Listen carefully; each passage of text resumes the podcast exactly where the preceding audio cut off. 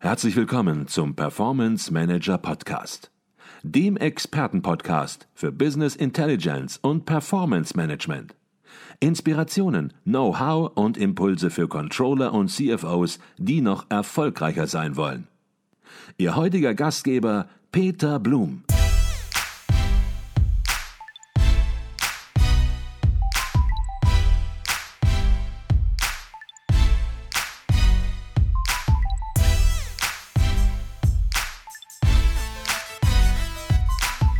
Herzlich willkommen im Performance Manager Podcast. Mein Name ist Peter Blum.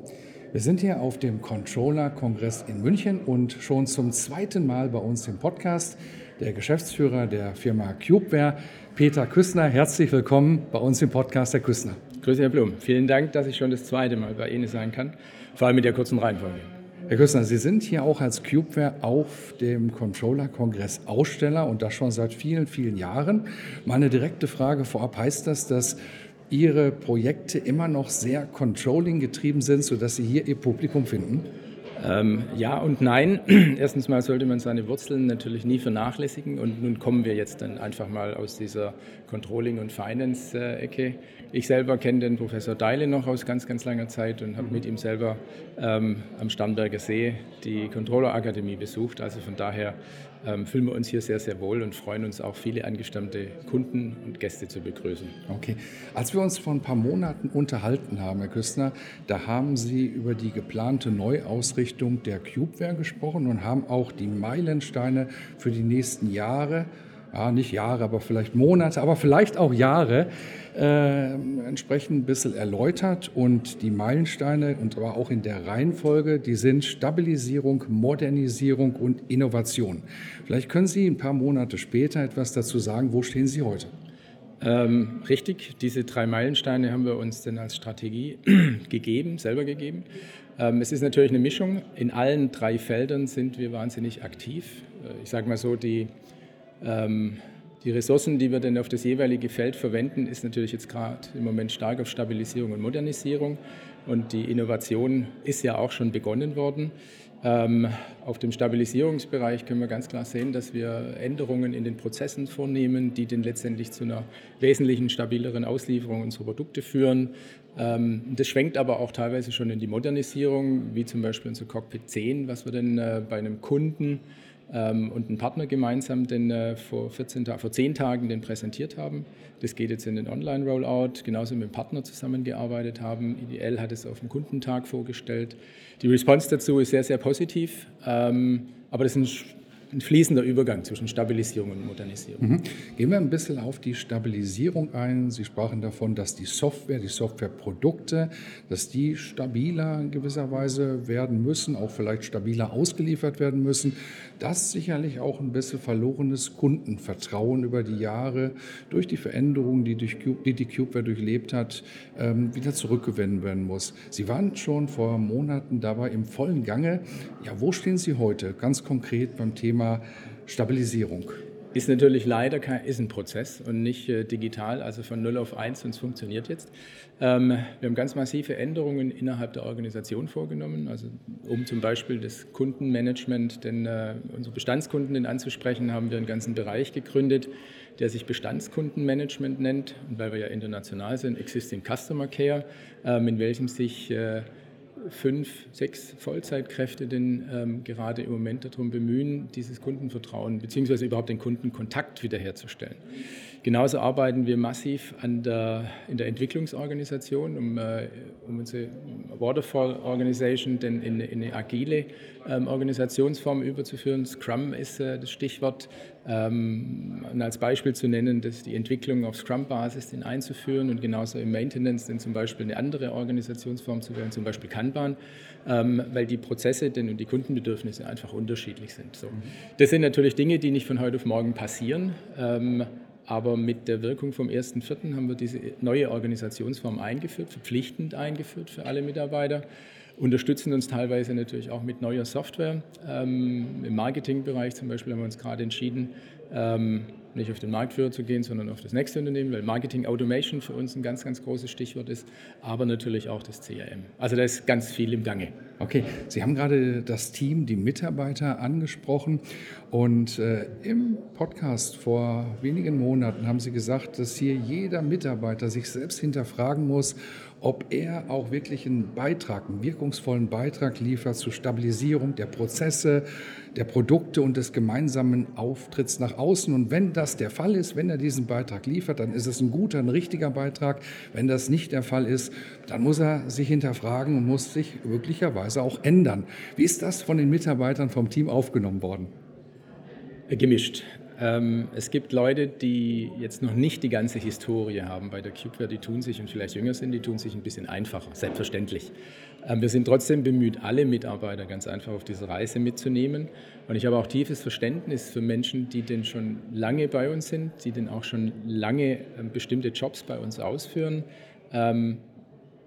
in dem Moment muss man ganz anders in der Kommunikation mit diesen Menschen anders sein. Es ist der größte Beweggrund, warum Menschen etwas nicht tun, ist meiner Ansicht nach Angst. Angst vor der Veränderung, weil man nicht weiß, in welcher Position man denn in Zukunft ist und ob man denn die gleiche Rolle spielt oder nicht. Das heißt auch Wertschätzung und Bedeutung seiner selbst. Da arbeiten wir ganz massiv daran.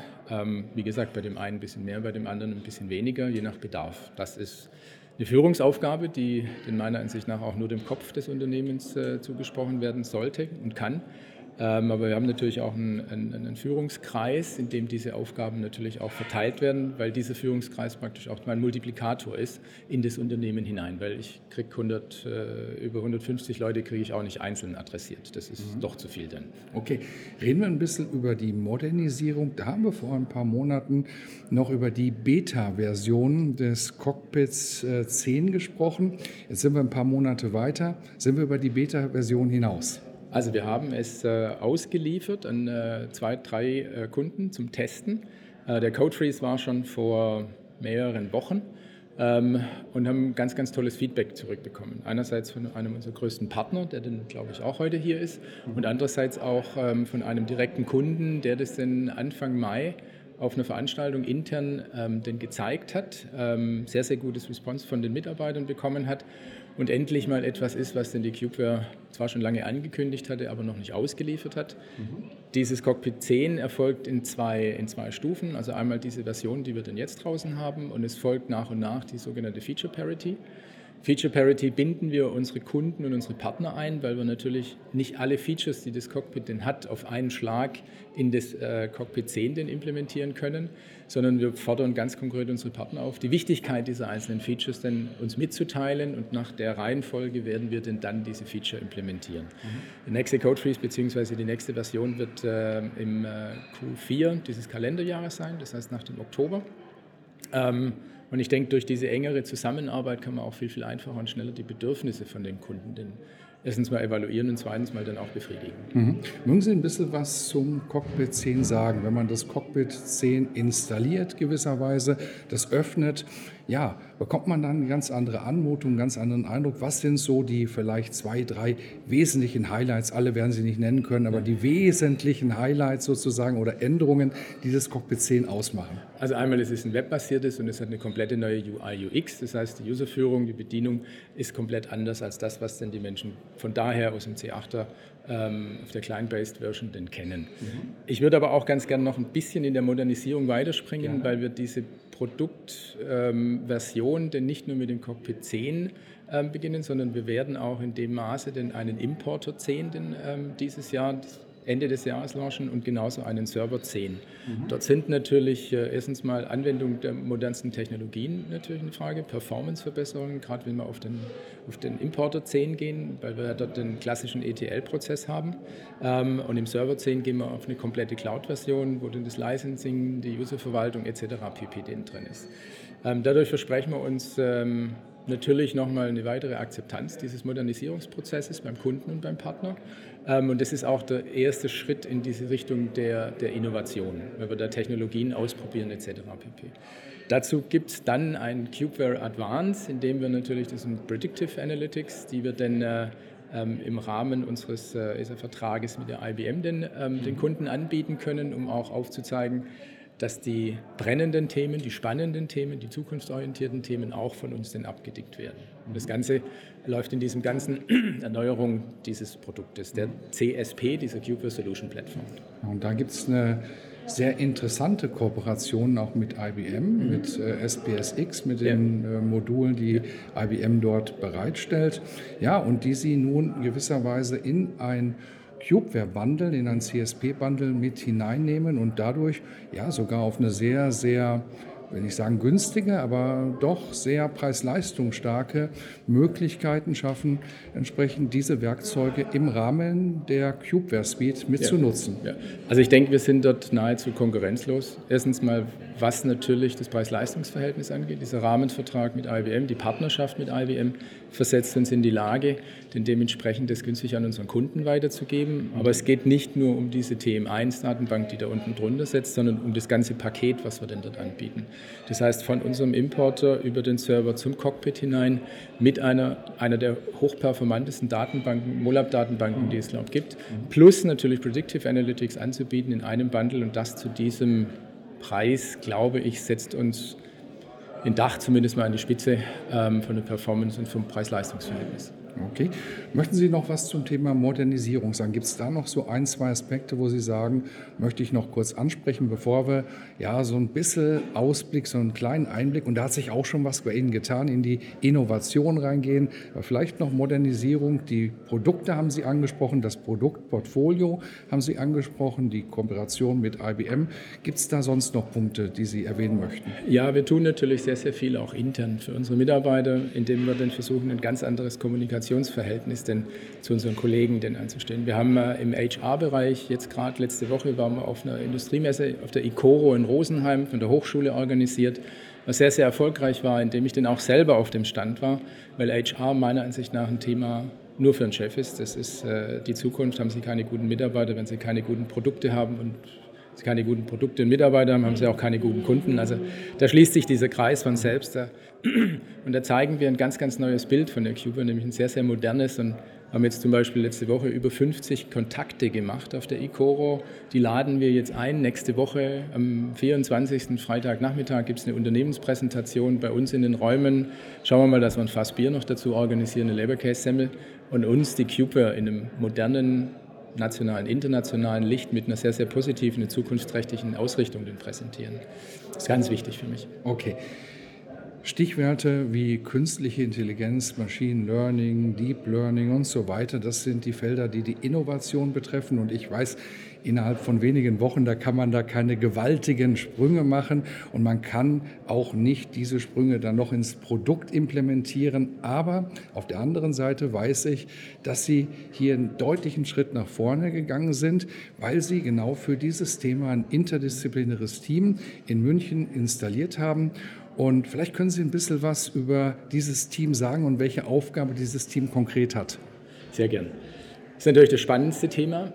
Es beschäftigt und wird uns, mich, die Cube dann für die nächsten drei bis fünf Jahre sehr, sehr stark beschäftigen, ähm, diese zwei Pole denn zusammenzuführen. Das eine ist natürlich junge Menschen. Wir haben dort, äh, sind dort sehr international, indisch, russisch und deutsch kombiniert, Mathematiker, die denn äh, ein bisschen Berufserfahrung haben, aber die jetzt denn zusammenzubringen mit den Urgesteinen der Cubeware, ich denke, da muss man nicht viel erklären, woran denn das äh, die Herausforderung liegt. Ähm, das andere ist natürlich, es ist ein Hype-Thema gerade im Moment, jeder spricht darüber und ähm, ich bin mir nicht sicher, wie viele denn ganz genau wissen, wovon sie denn sprechen. Selbst ich muss für mich, Entschuldigung, für mich selber sagen, ähm, das ist ein unheimliches Feld, ein, ein, wahnsinniges Feld. Jeder vermutet denn das Potenzial da drin oder es wird dieses Potenzial haben, aber da brauchen wir noch viel dazu. Ähm, ganz konkret haben wir vor einem Monat denn damit begonnen. Wir sehen schon die ersten ähm, Ergebnisse, kann ich durchaus schon sagen, weil es nämlich von einem generischen Ansatz gar nicht so leicht ist, denn dann auf einen ganz konkreten Praxisbezug zu kommen. Und es war gerade in dem ersten Monat eine der Herausforderungen den jungen Menschen, die denn da gerade gekommen sind, denn eine, eine Vision, eine Produktvision, eine Unternehmensvision, den klarzumachen, die denn von diesem generischen Ansatz her eigentlich nicht kommen. So, und da lag jetzt die Herausforderung, das haben wir in den letzten Wochen, den glaube ich auch einigermaßen gut hinbekommen. Und wenn Sie denn dann ein bisschen Praxisnähe beifügen, diesem Rezept, dann können plötzlich die Menschen auch ganz, ganz tief gucken und äh, jetzt geht es schon an die ersten, wir sind am überlegen, wo wir dann den ersten POC denn bauen müssen, ähm, den wir natürlich auch gern zum Oktober ähm, zeigen würden, präsentieren würden, was wir denn da denken zu tun. Mhm. Und Sie haben dieses Team auch in München positioniert, in München, wo Sie eigentlich gar keinen wenn ich das richtig weiß, angestammten Standort hatten. Warum war das so wichtig, dieses Team ja in gewisser Weise auf der einen Seite zu isolieren, separat zu haben, aber auf der anderen Seite, Sie sprechen das an, ist es natürlich auch notwendig, es zu integrieren in die Cube. Aber warum war es so wichtig, dass der Standort München als neuer Standort entsteht für dieses Team? Im Wesentlichen aufgrund zweier Gründe. Das eine ist denn, es soll ein Startup im Unternehmen sein. Das heißt, wir haben dort ganz, ganz andere, äh, auch arbeitsrechtliche Voraussetzungen denn geschaffen, um diese Leute denn kreativ sein zu lassen. Möglichst mit wenig Einfluss unseres Bestandswissens. Es liegt an uns, das jetzt zu steuern, diese Kommunikation, ist aber auch von vornherein klar gewesen. Das heißt, sie sollen völlig frei agieren. Völlig frei von irgendwelchen Konventionen, weil diese Konventionen, die limitieren letztendlich meiner Ansicht nach die Menschen im Denken und dann an der Kreativität.